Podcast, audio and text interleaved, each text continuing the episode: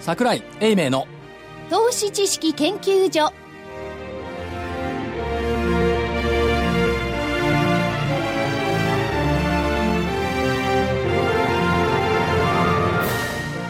皆さんこんにちはこんにちは桜井英明の投資知識研究所の時間ですスタジオには桜井英明所長電話ではございません桜井でございます正木昭夫隊長まさきですこんにちは福井主任研究員福井ですこんにちはそして研究員の加藤真理子でお送りします。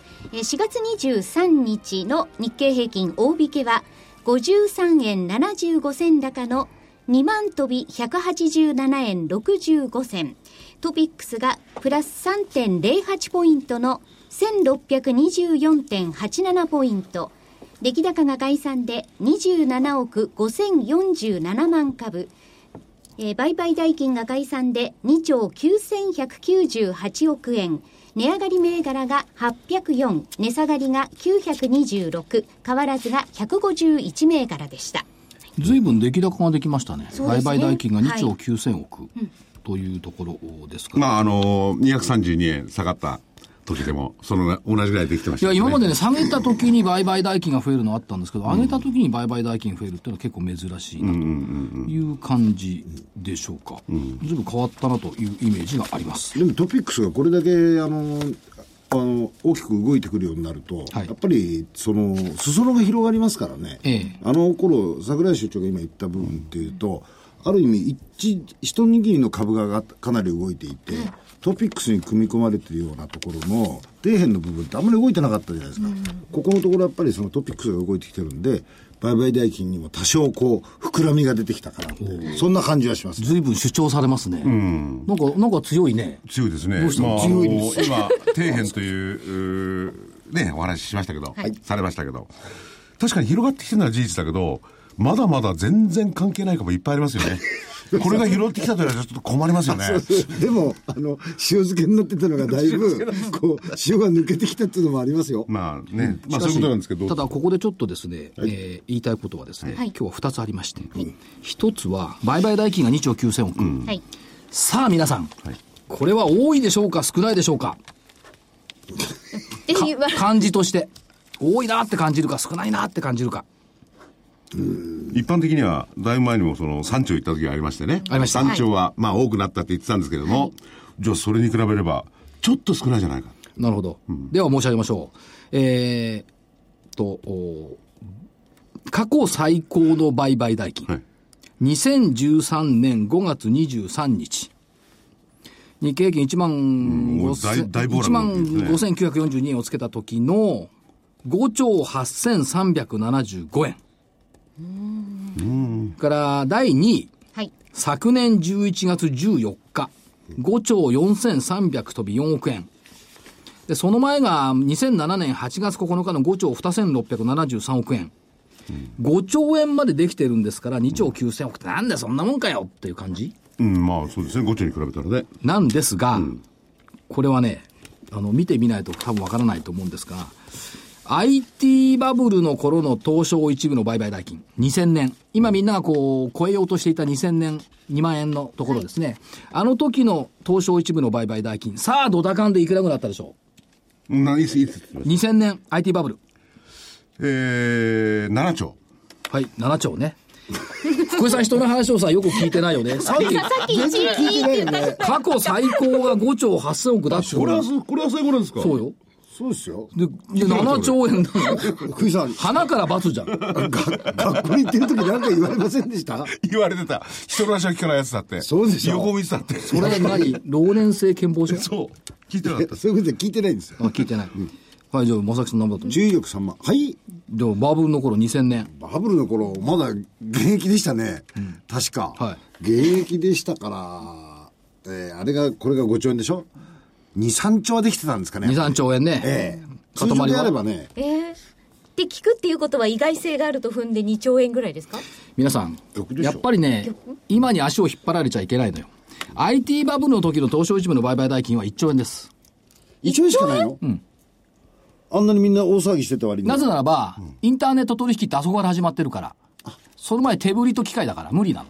できてないんだ。はい。で、その前に比較的こう戻ったなという感じがあったのが、95年、96年なんですけども、その時がね、4、5千億なん暇だったんですよ。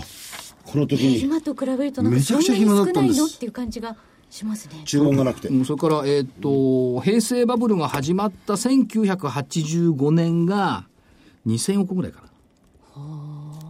1900何年85年、昭和60年。これ株価と関係ないっていうのはやっぱり自社株の保有とかそういうのがあった時代っていうのはありますよね。動いてないんだうからん、な持ち合いしてた持ち合いしてただからこれ、ね東証が出している売買代金の推定、これ、その通りでしょ。本当ですねしかし、東証ってのも、いや、東証、東京証券取引所 JPX か、日本証券取引所ってのはすごいと思った。過去の売買代金調べようと思ったらお金取んだね。びっくりした。1000円払わないと見られないね。あそのデータもやっぱり財産ということなんじゃないですかいや、これはね、JPX 儲かると思った。過去のデータよ。どっからか、ただで取れる方法あるでしょう。日銀かなんかのとこのデータ調べていけば。お金払うのが嫌だな。正木さん。時間がないの、正木さんと違すいません。私は時間があるもんですから、ね、老年、老人だもんですから。日銀でも長くても結構こう。ういで、う1000円のはね払うタダの、でくれますいよや、ね。 1000円払うのもったいないし、時間がないから JPX の貸し説明資料見たら、ちゃんと載ってた。いや、それでね、それで、また戻って、いその2兆でも5兆でもいいのですけれども、はい今がまあ3兆ぐらいですよね。はいなんか表してるのありますかやっぱりね、その、市場に対する興味は増えてきている。っていうことと、株式市場を通して資金運用をするっていう数が、IT バブルの頃の3倍になってるわけでしょ。行き場を失ったお金はやっぱり大きいということと、低金利。それからバタバタドタドタする人がたくさん増えてる。っていうのはやっぱり読み止めてくるかな、よ読み取れるかなという感じはしますね。それともう一つ言いたかったことは、なんかみんなバラバラに物事を言うんで、ROE を高めなきゃいけないっていうのが出てきてますよね。あるいはそのコーポレートガバナンスコードをきっちりしなくちゃいけない。これってなんかリンクしているようでリンクしていないように感じませんかいや、リンクしてんじゃないですかしてますよね。うんで、これはリンクしていることと、これに加えて、EPS っていう概念をここに入れてくると、さてどうなるでしょうか。ROE を高めろっていうことは、えっと、自己資本を減らせっていう話ですよね。自己資本を減らせっていうことは、発行済み株式数を減らせっていう話ですよね。そうすると何が起こるかっていうと、利益が伸びなくても、分母減らしゃ ROE も EPS も増えるって話です。そうです。だからみんな言わないんですけど、人が働い利益増やせとは言わないんですけど、ROE を高めるとか5%以上ないと投資しないって言ってますけども、ROE が2%の会社が5%になったら当然 EPS は上がってますよね。業績変わんないとして。これが本筋なんですよ。で、これを言い方によるとね、富の再分配。つまり企業が持っている100兆円近くのお金を使って、自社株買いだとか増配とかをやっていく。これを狙いに来てるのが外国人だっちゃう話。で、一方海の向こうのニューヨーク、あるいはそのロンドンなんか見てみると、もうやりまくってますよね、自社株買い増配。もう限界ですよね。だから、のりしろないって話です。そう、アメリカがここまで上がってきたのもそれですからね。で、のりしろがないところに行ってもしょうがないけど、あるじゃん、あそこの東京市場に100兆円もと。これをどう取りましょうかというのに答えてくれたのがファナックでしょ、多分。ファナックの時価総額があの、ね、投資家との対話表明で、瞬時にして7500億円増えたのよ。とここが本筋なんですよ。だから、その、業績が上がるとか上がんないとかうだうだ言ってるよりも、分母減らすんだったら株価は業 PR 下がるよね。まあ、投資という単に、あのー側面ではね。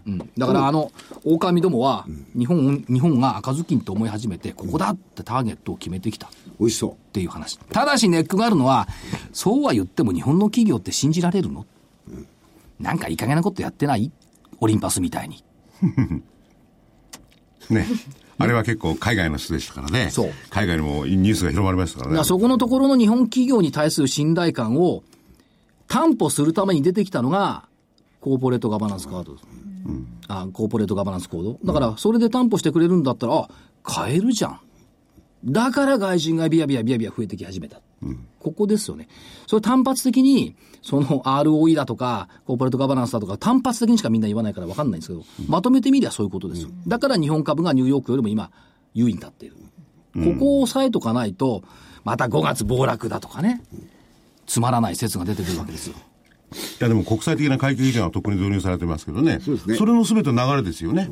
で、そういうのがないと会計基準が成り立たないんで。いや、成り立たないんじゃないの搾取しようと思ったら全部ディスクロしてもらわないといかんよね。だから国際会計基準、自家会計なわけでしょ。母家会計で含みになってたら我々外から見たら見えないからそれはダメだよね。だからそれに従わざるを得なかった。本来から言えば母家会計の方が絶対に決まってんだ から。でしょ、それを怠慢というかどうかは別にして、自家会計よりも母家会計の方が余裕を持った経営ができる。でそれそれをできないようにしていただいたのが国際会計基準、いともこれがすごいみたいに言うけど、魂胆は日本の企業の持っているものを全部ディスクロさせて、奪われるものは奪いよう奪っちゃおうかなっていう、 でも、あの、ゆ郵便貯金のゆうちょの改革とかね、はいその前からあって、要するに日本人の1000、今500兆ぐらいなんですかね。その金を狙いに来てる。 1700兆700兆だったんですよ。ああ、増えてもらいましたね。それを、おあっちのお人たちが狙いに来てるって、なかなかでも狙えるもんじゃなくて出てかないですよね。何をやってもダメなんじゃないかと思うんですけどね。だってやり尽くしちゃったアメリカ株に比べれば、何にもやってないんだもん、怠慢だった分。ということは、のりしろ残ってるってことでしょ。いや、だから、あっちが、つまり、え日本を狙いに来たという議論のお延長線上ならば、いくら狙いに来たって無理でしょうってことを言ってるんですけど、どうなんでしょどうう出どてこうないちょっと待出ってこなて、い何がそうは、おい、おい、それと。いや、そんなことない。だって今、現実問題として、日本の企業が持ってる金庫株で20兆円あるんですよ。いや、でもね、その時いやにこれ株、消消却するのまあ話はちょっと違うかもしれないんだけど、株であるからにはね、どっかで釣り上げた段階で売らなきゃいけないわけですよ。そしたらそれでおさらば買ってるはずですよね。そらこが問題そう、なんですそらそうでしょ。いつの時もそうじゃない。そしたらとんでもないやつあるんですね。そうよ。何今更言わないでよ。いや、でもそれはやらないと思うだっんてけどねバブルの時に日経225平均の先物導入して、わ、わんわんわんわんやって、最後売り抜けてったら誰よ。あいつら。外資系 J 社でしょだからそこから考える当たり前じゃん、そんなの。だいたい株式投資ってのは誰が上買ってくれるんですかのゲームなんだからいやー、僕なんか2万円なら相当上だなと思うんですけど、そうするとこの辺でそういう動きが出てきますかね。でも、だから、出てるんですよ。出てるの、出てるんだ し、その、やたらと市場関係者が言う ROE は何のために ROE なんだっていうことを考えないと、別に効率いい経営だけじゃないんですよ。EPS 上がってくる。だから、ね、15%増益だとか20%増益だとかゴールドマンとか言い始めてるわけですよ。それを乗っけてくれば、さらに EPS は上がると。いうふうに考えれば、まあ、目先のちまちまとしたことにはとらわれない。ギリシャなんかどっか行っちゃったじゃん。いや、また出てきますよ。うん。でしょまた出てきます。いやだからまた騒またでかくなって出てきいや、ますよ。騒ぐだけ意味がない。デフォルトで出てきますよ、こんな4月末暴落、ゴールデンウィーク暴落、5月暴落、言うだけ言っといたらみたいな。全くみんな不い安やで感も動して今言い始回めのたやんつでだってね、浜田さん、あの購買力陛下から妙にいろいろなことを話、お話になってますけど、おかきにもなってますおね。かしいなさんえがえ急に元気になったっていうかね元気になりました、それでまたまた2%に行かなければ、金融緩和だってでしょ。いやいらないじゃそん。れはね、でもね、浜田さんが動くじゃない、そもそも日銀の独立性を気がしますよね。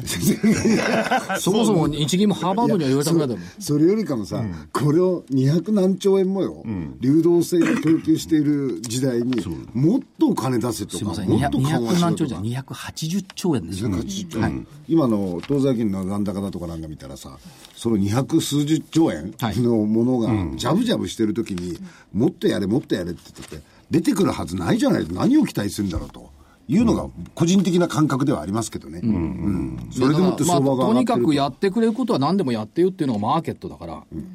いや、まだあからそれが前々ではしてるんねです、それが最初のあの言ってるように、多少は出てきてるんですけれども、企業の動き、経済の活動につながってきてるかどうかってことですよね。まあ、多少だけれども、ほんの多少ですよね。相当目減りしてつながってるんでしょうね。まあ、ニューヨークでもそうですね、あれだけの金融緩和やって、金目融緩和減やりってしねてつながっている、日本もそうだと、しかし、えー今の時代にはどうでしょう、過去20年間、まれに見る時代だと、いうふうな認識は正しいと思うんですが、そこで、まれから来ていきます。ま れ。まれか。まれに見るから、まれ。まさかまれって。まれって、えー国営放送の朝のテレビドラマはいこ。れななんですからしい。僕見たことあないの主人公の名前がマレちゃんというんですよ。はい。さあ、今日のゲストは、はい。で、舞台はあれ、北陸だったりそうです、そうです。今話題のわだほら始まりでしょ、はい北あ陸、。そういうことか。はい、つながりました。あ気がついた僕は分かったさっきのさっきの ROE の話も分かりました。え何のいや話無理よ、だって社長さですよ最大売買代金7兆円の世界だから。そう。 失礼しました。で人の話聞いてなかったから。はい。さあ、それでは本日のゲストをご紹介します。え話題の石川県金沢市からお越しいただきました、竹松証券株式会社本店営業部の村上真理さんです。こんにちは。よろしくお願いし皆さんまこすん。にちは。えー今日、今日は何で乗ってきたんですか輝きはい、輝きです。あ北陸新幹線。高いんだ、あれ。でも、ま1だ万5千円ぐ乗らいっすてるんなのでだよね、東京までね。ああ、いや、もうちょっと安かったです、もうちろんですはね。い、そうですか。ですね。はい。混んでました。 いや、そんなに混んでなかったですそうね。なんはいです。恐ろしいですね。のんびりと。はい。これからまた連休になるとどうかわかんないですけどね。そうですね。はい。あの、一番高いとこ乗ってきたの。いえ、乗らせてもらいます。ご飯、お酒食べ放題、飲み放題。 あれはなかなか乗れないでしょ、いくら。 1万いくら高いからね。あでそれであの何時間でしたっけ東京まで2時間半ですね、約。食べてる時間なんかないです2時間半近くなっちゃったもんね本当にあっという間でした。福井さん乗り換えなくていいんですよ、2時間半。いいですね分かってますはい分かってますよ分かってるそれは分かっ てるでまあ体痛くなりますよ、2時間半乗ってるとね。そうですね、ちょっと動きたくなって、はい、うずうずして2時間半って言ったらこの辺からちょっと行くぐらいそのぐらいかかる んですよどこ行くの例えばあのーいいやお青梅の奥地でもいい中 青梅もっとかかるよ、もっとかか中央る。線で央線で各駅だとそうですよね。国益で言ったらまだ立ちかかるのに1時間ぐらいかかるんですからねえー、あそうなんですか。しかし村上さん、大学も金沢だから、はい東京なんて珍しいですかそうですね、最近はあんまり来なくなりましたね。大学の頃は遊びに来てたんですけれども。最近は仕事が忙しくてなかなか来れない。ええー、とんでもないです、とんでもないです。ところであの 証券会社高松さん何やってんですかはい。何やってんですか何やってん村村高松上さんな証んですよ券さんで村上さんは何をしてるん何をでしてするんですかか私営業しております。あ営業か営業してる。る。本当営営業業マン。はい。あ優秀なはい。いえ、とんでもない。うん営業レディ。レディーっつうのかな、営業職。あの、輝く万国、金持ち多いでしょうね、金沢って。だって、金ばっかりよ。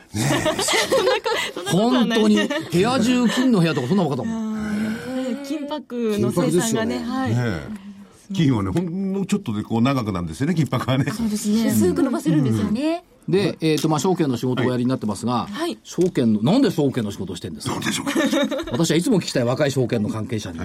ああ、そうですか。私がちょうど就職活動をしてた時が、とてもあの、就職氷河期というか、はい求人が少ない頃でして、で、まあいろんな会社さんを回ってたんですけれども、まあとある証券会社さんの会社説明会っていうのを聞かせていただいたときに、まあこれからすごくまあ厳しい世の中頑張っているっていうことで、まあ自分でこうどうにかしていかなくちゃいけない、まあいろんな知識を蓄えていかなくちゃいけないなっていうことを感じて、まあ証券会社で一生懸命勉強していこうかなっていうふうに思いました。もう勉強は終わったでしょ。いや、まだまだこれから。まだまだはい、終わらないです。そうですかはい。面白いです か証趣味の証券の仕事あ、は。面白いですね。毎日変化があって、本当に。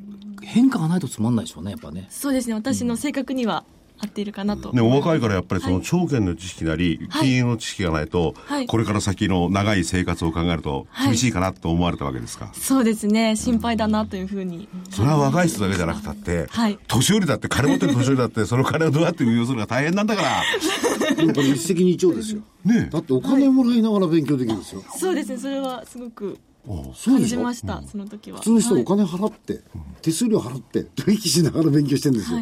高松証券社長に言っちゃいますよあいつ金もらいながら勉強してます よおい、竹松社長結構いろんなこと教えてくれるでしょ。はい、本当にあの知識が広ねくそてうですよね、勉強になります。本部長は登場。なんでそんなこと本部長も教えてくれる。いや、本当に本部長も知識が広くて、あの、いや、食べ川島物本部長も詳しいのよ。いいやろんなそこれとであのはい。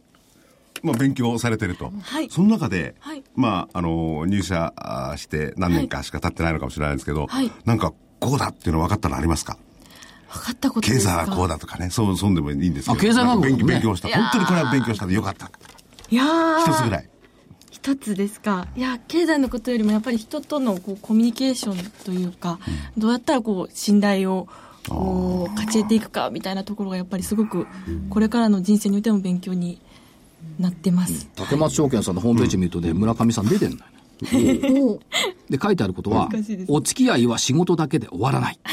好奇心が自分を磨く原動力です。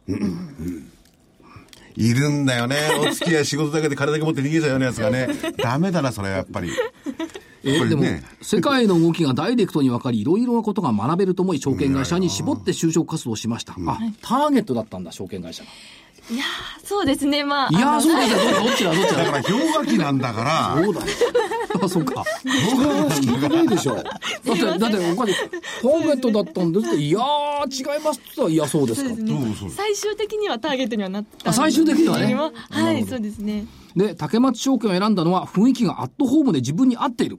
はい。やっぱり最終的にはその会社を長く続けあの会社の中で長くこう働いていくには人間関係っていうのがすごく大切だなっていうふうに感じましたので、まあ、自分が働いていてあの居心地の良さそうな会社を選ばせていただいたのがこはのい竹松証券でした、そして、研修や資格取得のサポート体制がしっかりしている。あ、そうか。そういうので勉強させてくれてんだ。はいそうですねでね、アナリストとか資格取ろうとして頑張ってるのいやあのファイナンシャルプランナーの資格は2級は今取れたんですけれどもその上はいまだアナリストの方は勉強はまだ始めてないっていうところですねはい実際は優しい先輩ばかりで毎日が充実しています。これ飾ってないですかそれはそれはホームページだから多少かかりますよね。そうか。で、ところでこの、あの、雰囲気がアットホーム。はいみんなそうおっしゃるんですけれども、でもはい営業だからノルマな感じじゃないですか。お前これだけ持ってこいとか。あノルマというかやっぱり目標というふうに目標はしねてはいあれいや、です貪欲にいろいろ学習してると思いますよ。うん。まあ、まあ学習の方はね。うん。あ僕は自分で設定するもん。何年かね、竹松証券、 竹松証券さんのところの、あの、会議、ねあの、勉強会行ってますけど、目キラキラって見てるもん。ああ。聞いてるもん、目キラキラとして。で、えーこれがそうに、えーお客様からお花を習う。美術館にご一緒する。この辺がやっぱ金沢だね。美術館にご一緒する。花と美術館だもん。格調高いね関係ないだっよて。さ、100万石だもん。ねえ。花と美術館。合うじゃないですか。がね、根付いてる、文ね化で出て、ところですもんね。そう、それこそね、文化的なストックが違うもん。だって竹松証券本店は金沢城のほぼ近くですそようね。ですね本当に散歩で行ける距離にあります、うんまあ、は兼い道圏だってすぐ歩いていけるところに。そうですはいでも兼道圏はお金取るんだね。ただじゃあなあい。、そうですね桜の季節にしていただくと無料開放しておりまいやすこの間行ったんですよね。はいこのあ間そうでちすょかうど満開の時に行ったんですけど、はい悲しいからね、着いたのが夜の8時。 真っ暗。ほいで、セミナーが朝10時から。はい終わったら12時。はいその後、なんかあの、勉強会見会食があって、2時の飛行機で帰ったから、桜全く見なか った。もったいなかったですね。そうですね本当にそういう中で、えー証券会に入って良かったこと。どんなところでしょうか。やっぱりあのいろんな方に出会えたことっていうのがはい一番大きかったかなというふうに、福井さんももちろん ですこんなラジオに出られるなんて私思ってもみなかったのいでや、でも仕事をるすればですね、はいそういうこと言えば、はい大心しかでいろんな人に出会えますよ。ああでも、まあ証券会ならではっていうのは、なんかあるんでしょうかね。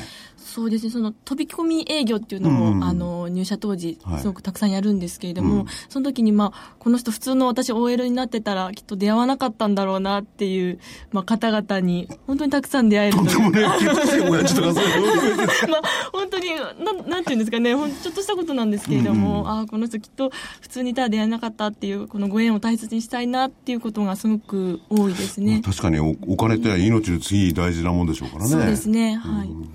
まあだけど飛び込み営業ってきついのよね。僕もやりましたけど、正木さんもやったけどね。まあ、どうでしょう。20回呼び鈴をしてひ一人ぐらい会ってくれるの。そうですね。あそうですか。あのー僕はあれですよ。あのー、茅場町の方だったんで、お米屋さんが多いんで、ああ、あの、お米屋ばっかり飛び込みまし待ってた。お米屋ばっかり。違うよ。もともといた会社がお米系にいたから、そうなんですよ。山種とお米系じゃなそのい。おお 前に食わせる食わせる米はね帰りなとかなんとかあるんじゃ ないお米屋さんって小金がたくさん持つんですよ。そういう本当に。えーあ、そうなんですか。あ、今、今ダメよ、今。あ今昔は米国通商で守られてたから。そう。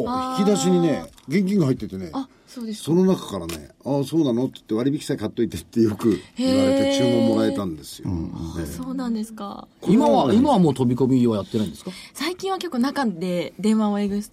お客さんがたくさんできちゃったんだ。いやいや、まだまだです、まだまだ大で変す。なんです。いや、若い頃はさ、早く外に行かないで中で仕事したいなと思ったもんね思。いましたね。そうです、ね。なんで先輩は外行かないんだろ う。なんで私だけこの雨の日とかね、雪の日とかに外行くんだろう。でしたねって。思いませんでした思いましした ね。でしょ先輩あったかそうでいいなそうですね。暑い日も本当に涼しそうでいいなと思いながら。あのひ人の大事なね、命の次に大事なお金をまあ預かってるわけですよね。はいそれなんかこう、自分でこう、肝に銘じてることってありますかやっぱり常に誠実でありたいなと思ってますね。はそれ十分この言うのはね、言うのは簡単なんだけどね、そう本です当ねに説明難しいですよね。難しいです特にお金絡むとね。い。はい。 だからよっぽど本当にすごい人なんだ。若いけど。とんでもないで俺すとは違うな。全然違うと思う全然違うと思ういやでもほら、あのーお顔見せもそんな感じするじゃないですか。いやーいやいや、とんでもないです。だからホームページのに使えるんですよ。そうそうほらだそう。ってね。乗ってんだもん乗ってらっしゃる好奇心が自分を磨く原動力です思わず全財産預けたくなっちゃう でも3分の1ぐらいにしておいたらいいですよ ね、株はね。他のもあるから。債券とかそういうのもあるから。いや竹山証券さんね商品結構幅広いから、幅ね、広いですよ。はい、そうですね。結構地場証券にしては投資幅者広いの数も多いですし、ストラクチャードファイナンスっていう、まあ、あの、死亡債なんかの取り扱いもされております大手証券のないようなものもある からね、はいおーじゃあ勉強も大変ですね。そうですね、たくさん、でもいい商品がたくさんあるので、あの、販売しやすいというか、はい。それはあれですか、例えば、お客さんに会ってね、はいこの方ならばこういう商品ならこう考えつつやるわけですか。そうですね、はい。僕だったらどういうのがいい ですか知らない。あんたよ、わかんないやよねっぱり。株がいいんじゃないですか。 なんか大化け株でも教えてくれねえかとか。先輩として言っとくとですね、いこの手の人には株は進めない方がいいあ、そうなんですかあ。僕うるうるさいから。どこの手の人は、はいえっ、と、長期国債ね。まあ、10年国債ぐらい進めとくと一番いい。大変な10年後。 0.3%で10年間も。いや、満足すると思う。あ、そうですいかや、。俺は日本を信用してない。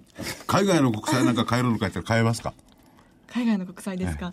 いやーそれだったら日本の株買いたいですね。ははいいあそうそう。はいそう、そこはしっかりしてる。なるほどね。やっぱ違うな。いや、為替以外にも、米国債入ったら投資にしたらどうですかまあ、それはそうとして、えー、金沢変化してきましたはい、本当にあの、新幹線の開業前から、本当に観光客の方も増えたなっていう感じで、特にうちの会社、近江町市場は、いすごく近いんですけれども、だから溢れてますよね、外すごく溢れてます外ね。国人含めて。びっくりするぐらい溢れてる。はい本当にすごいです開業後は本当にあの春休みのシーズンだったりですとか、まあ、桜のシーズンということもありまして、まあ、またさらに人が増えたっていう感じで、だって朝からカニカニ、カニ買いに来てるもんね。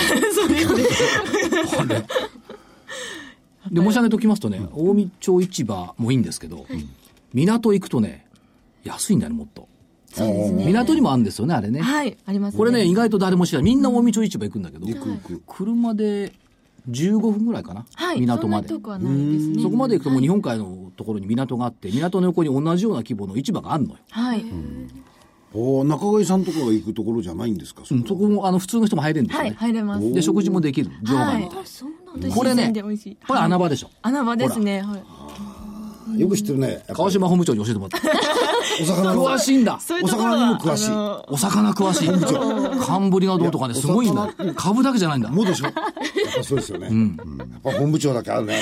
そうですね、尊敬してますいや、だって。 これ本部長聞いてんじゃないあの絶対聞いてま すねで、やっぱり人が増えてきてはい、で、まあ観光客多いですけども、アジア、欧米、あ、両方多いですね。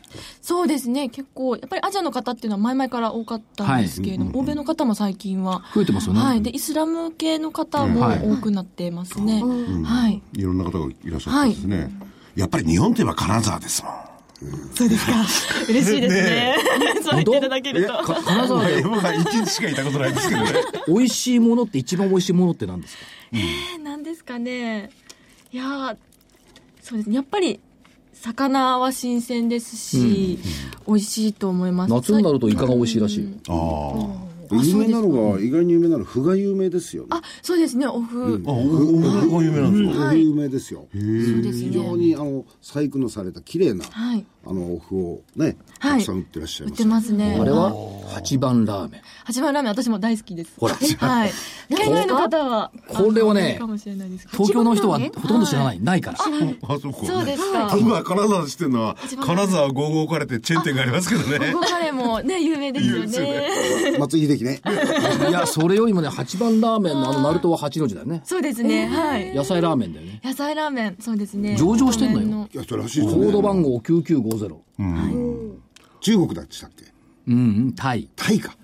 あの、8番っつったらラーメンのラー代メン名の詞ことだう。んはいだから金沢の人もラーメンって言うと八番らしい。はいそうですそうなんです小さい頃からやっぱ慣れして死んできた味ほら。そうですか。はいだから金沢の人の味覚とタイの人の味覚は一緒なんだ一緒なん 一緒か近いのよそうだ。ですねだからタイに行くとラーメンって言わないらしい八番って言われるらしいなるほどそれはすごいですあよあね嬉しいでです高松社長も食べに行く八番ラーメンそうですねほら社長も大好きですはいそうですかはいあとはどうでしょう金沢石川県って上場企業で、いまあ、いろんな会社ありますけども、いたくさんありますよね、あります多いねですよねはい小松製作所であったまりあ、小松本社こっちにななっちゃってるんですけど、はいまあ、実際向こうですから、はいそうですねそうそうだいたい石川県にあって渋谷工業地はよくわけわかんない渋谷は渋谷だろうと思うん だけどでも渋谷工業とかね西川製作所とかね津田駒とかね、そうですね、はい。たくさんありますよねいろいろございますね、はい。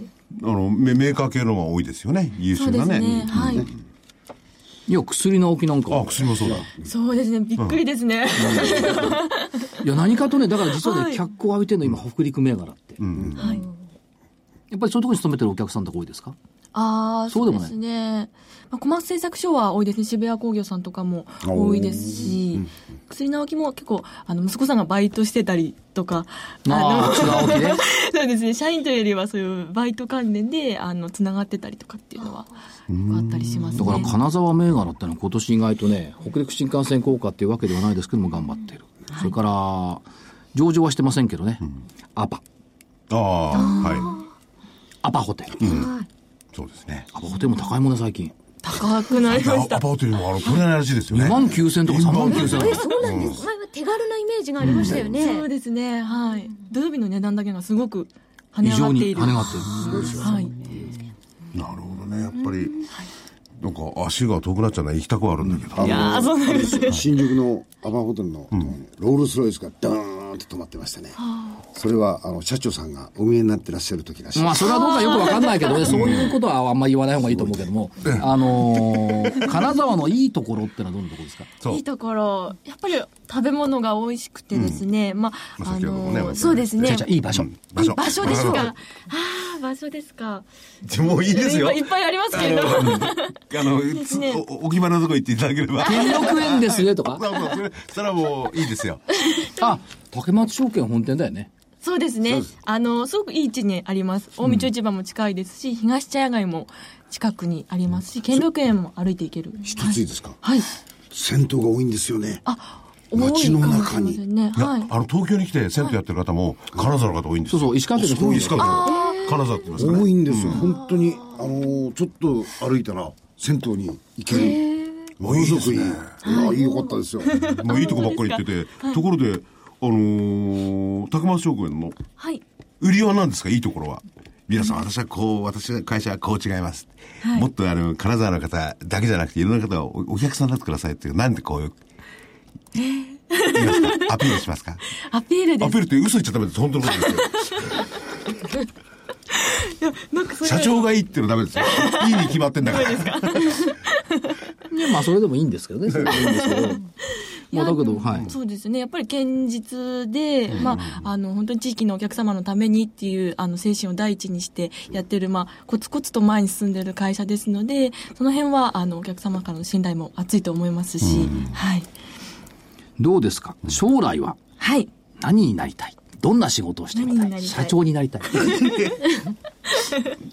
そうですね。今、そうですね。将来というか、目先の目標としましては、今の実際この営業で女性っていうのが私一人しかああ、実は。一人しかいないのそうなんですよ。こう言ってるんですか、あの、そうなんです。ここ何年かずっとそういう状況が続いておりまして、はいはいあの、まあ、ぜひ、あの、後輩というか、入ってきてほしいですし、まあ、その、入ってきて頑張れる環境っていうのを私がこう、道をつけるというか、作っていきたいなというふうに思っておりますので、 そうかそうか、だからホームページで手を差し伸べてるん だ。そうですね。たくさん引っ張っていきたいという思いです。はい。あと、結構ね、竹松証券さん、あれ営業所どこでしたっけもう一つあったのえ。ー、野々市とマット。まっとうの営業所なんかね、番組聞いててくれてるらしいよ。ああ。はい。ファンが多いです、ね。いつもお世話になっております。まっとうってのは空港と金沢の間かなそうで納す豆ね。と漢字書くとどこ書くんですかあの、松松に竹松の松ええええに。任せるはい、そうです。任せる。あ竹松に任せろそうそうそう、松に任せる。 だから、だから松と営業営業所。さすが外資系に25年いると違うね、発想が。それは使わせていただきます。任せろ竹松に任せろその場所を営業所にするなんてすごいな、もう一個ないの、た竹勝ちとか。竹勝違う選ぶですち。かないですね。ちょっとそれは。あとはどうでしょう、あの、まあ、レコーカーも出てきて金沢で、えー非常に良くなってきてると思いますけども、そうそう、どんな仕事をしたいんですか、将来。それを聞きたかった。女の子を呼んでいきたい、そうだけじゃなくて。はい。どんな仕事そうですね。どんな仕事っていうといや、簡単ですよ。はい要するにお客様に喜んでいただけるような仕事がしたいとこう言えば。はい。もちろんそうですよね。それがないですよね。いや、ここういうのはこういうのは、本部長を部下にして働いてみ たそれはいいかもしれないい。下克上下克上今度金沢行ったら、あの、川島さんに殴られそうだよ。いや、アットホームなんだからそういう感じもないんでしょ、あんまり。 ないないない、それはない、本当に。そうですね、本当にアットホームっていうのがぴったりの会社だと思います。そういうのがやっぱりお客さんにもこう、わかりますよね、多分ね。は い。あのね、羨ましかったのはね、確かね、社員旅行があるんだよね。え、はいこの時代に昨年は、あどのこどこ行ったんですかどこ伊勢神宮の方へ行ってまいりまして、まあ、名古屋の方でも、あの、トヨタの博物館にも行ってきました。はい。今今年は年は未定なんですけれどなんもか、いろんなものをあれと、なんか研修も兼ねてるような感じがするんですかそうなんですかいやー、そんなことないですね、本ただわ当っとに。行って、 トヨタをわっと見るってだけですか。 なんとなくそんな雰囲気を出しながら、あの、でも、わっと。えー、それもいや、でもね、珍しいな。証券会はね、伊勢神宮社員旅行って結構昔も多かった。多いはずですよね。あ、そうなんですか。大発会の翌日かなんかみんなね、教会の社長さんとか行くから。社員全然わっと行くんですかはい、そうですね、バスで。わっと行きますねいいなあ珍しいなあなんか懐かしいっすねバスの中から飲んでんでしょそうですほねら。後ろの方が、あ後ろの方で飲ん だら、どうで途中で必ず、ちょっとトイレで止めてくれてるおじさんがいるんだね。でもこれはね、これはやっぱりいい会社ですね。あ、そうですか。社員旅行なんかちゃんちゃらおかしていけないなっていうのは今の風潮でしょあーね、若い方そうですが特に、なんだろうあんなやつと土日までとかね、休みまで付き合わなきゃなんねえんだよ、冗談じゃねえやって。いや今度来てもらおう、全員バス乗って、このスタジオに。 社員旅行だもうぜひ呼んでくださいませ。皆様前にコンピラ前にいらないただ問題は、入りきれこなのい。番組は、ウィークでしかやってません。お休みになっちゃいますよ。いや、しょうがない。土曜日に開けてもらって収録するか。こっちから押しかけるかどっちかぐらいしかないですよ。あ、投資知識研究所、はいまっとう編っていうのが今度。あと。 いいですね。でも、はい、ぜひ。店頭からお送りしますってやつです あ、いいです、本当に。おいい客ね様にもぜ。ひ。じゃあ、福井さん、石川県の企業もあって、はいスポンサーになってもらわないと。お願いします。ということで、時間もあるんですけども、えっ、と、最後に、これだけは言っておきたい。私はこうです。それとも、ああなたにこれは伝えたい。こういうことがあったら。あの、おお客さんに、えーとか、あるいは潜在的なお客様に対していいんですよ、けどピースしながら村上ですね。はいよろしくピーとかって。いや、本当にこれからも竹松証券は地域の皆様のために頑張ってまいりますので、これからもどうぞよろしくお願いいたします。本日はありがとうございましありがとうございましたた。ありはい、ありがとうございました。えー竹松証券株式会社本店営業部村上真理さんでした。ありがとうございました。ありがとうございました。やっぱり地域の皆様なんてそうは言えないですよ。言えないですねねスッと出てきますねだからやっぱりね、だね。うんそうそうそう。そうでしょ、ういや今頭の中に、今度金沢行ったらおでん食べたいなと。何いやっぱり聞いてないんだよや、美味しいらしいよ、おでん。あ、そうですね。うんあの、すすごく薄薄味というか、あの、繊細な味で。カニばっかりじゃないのよ、か金沢は。自分にはいまいちだけどね。自分食べにたいな自分にいまいちだよね。自分に私も実際あんまり食べたことなんがですかなこいなれ。んかあの、野菜の煮っころがしみたいな。なるほど。はいじゃあということで次のコーナーに行きましょうか。はいえーどうぞこれ言ってください。予定ですか、はいスケジュール。予定、予定。はい宣伝もあるんでね。はい。えーっと、24日金曜日、最近、誰もまた何も言わなくなったアメリカ耐久財受注。あの株価下げた時だよね。一回だけだよね。耐久財受注問題にしたのね。それからドイツ IFO、IFO の景況感。週末、うるさいよね。今ね、統一地方選挙。まあ、うるさくないですよ。もうあれは皆さんにちゃんと投票に行っていただかないと困るんです。違う違う違う、候補者がなんかさ、朝あれもそれはうるさくないですよ。ただ言ってんのが、名前しか言ってないんですよね。制裁ぐらい言ってくれよって感じはしますけどね。しかし安倍さんも元気だよね。週末は今度アメリカ行くの、そうですよ。オバマさんと会われる日お米腹なんか絶対悪くないね。と思いますね。そりゃそうだね。焼肉はしごできるんだもんね。そうですよ。えーカザフスタンの大統領選挙。来週27日、2年国債入札アメリカ月曜。28日、FOMC。ケースシラー住宅指数。これもまた何にも言わなくなったね。日米首脳会談の予定。29日水曜日。休みなんだよね。昭そうです和の日。はいよく休みますね、この国の人たちも。アメリカ1、3月の GDP、えー安倍首相のアメリカ議会での演説、30日木曜日、鉱工業生産、日銀金融政策決定会合。ないと思うんだけどな。今まであれですよね、あの、金融政策決定会合の前に不動産とかゼネコンとかわーっとなんか買われてて、ヘッジの感じで。で、何もなしでちょっと売られるっていうのがあったんですけどね。また来週とかその動き出てくるのかな。黒田日銀総裁会見、展望レポート。それから、えーっと、アメリカ資本購買部協会景気指数。えーっと、5月1日、もう5月。 5月ですよ。福井さん休み。早いですね。目で。いや、休み何が休みですか5月1日、休みかな。いやいやいや、5月ですよ金曜日ですから。よく休んでじゃん、金曜日だって。金曜日ですよ。 金曜日ですあ、よ。そうですか。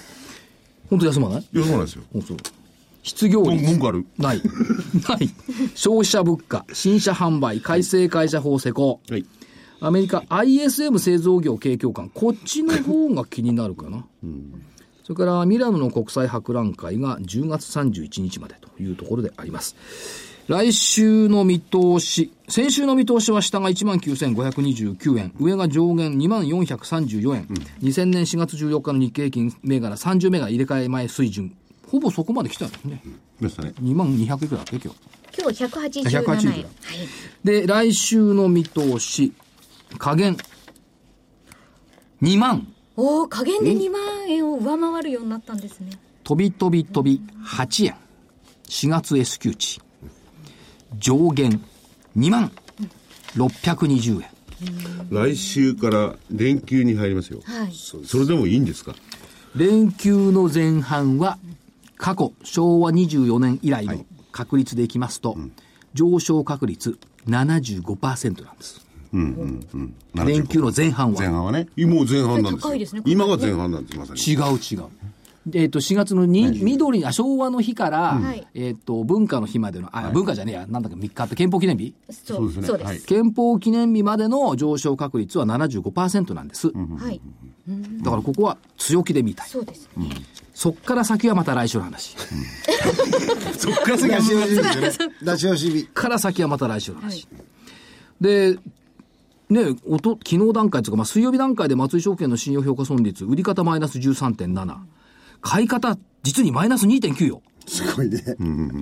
ね、火曜日がマイナス3.6だったのにね、これが木曜日またプラスだから、2%台前半までいってるのかもしれない。っていうこと。覚えないですね。2%っていうのは。そんなことないですよ。去年の2月がマイナス1.76。 1.76。はい。あー人間ね、1年経つと忘れちゃう忘のれで、ますね。いや、2%なんてさ、信用の評価率ね何、何をおっしゃいますか2%とかさ ?2013 年5月は、プラスだったんだから。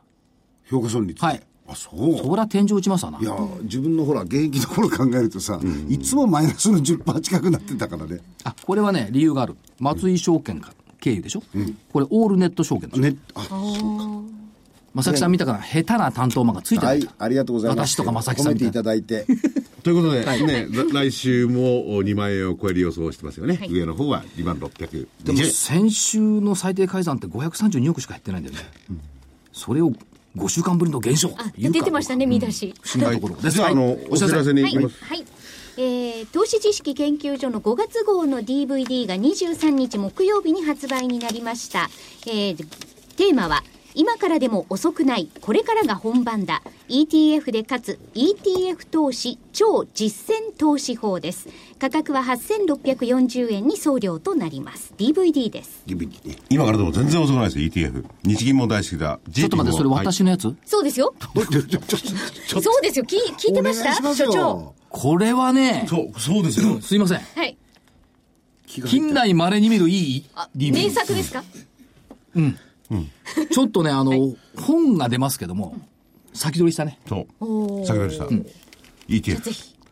だって、トヨタなんかより出来高できちゃうって ETF いや、トヨタとか三菱 UFJ とかソフトバンクだとか、まあソニーだとかの、まあ倍ぐらいね、売買代金ができる ETF が1570なんですけども、まあそれも含めていろんな ETF 投資法っていうのを言っていました。まあ、そう特に具体的なね、投資、えーの銘柄とかそういうのも上げてですね、今からでも遅くないということで、えーもう遅か遅くなっちゃったかなと思ってる方は、ぜひこの DVD をご覧になっていただければと思います。これしかし ETF の1日売買代金ってさ、2010年って300億円ぐらいしかないんだよね。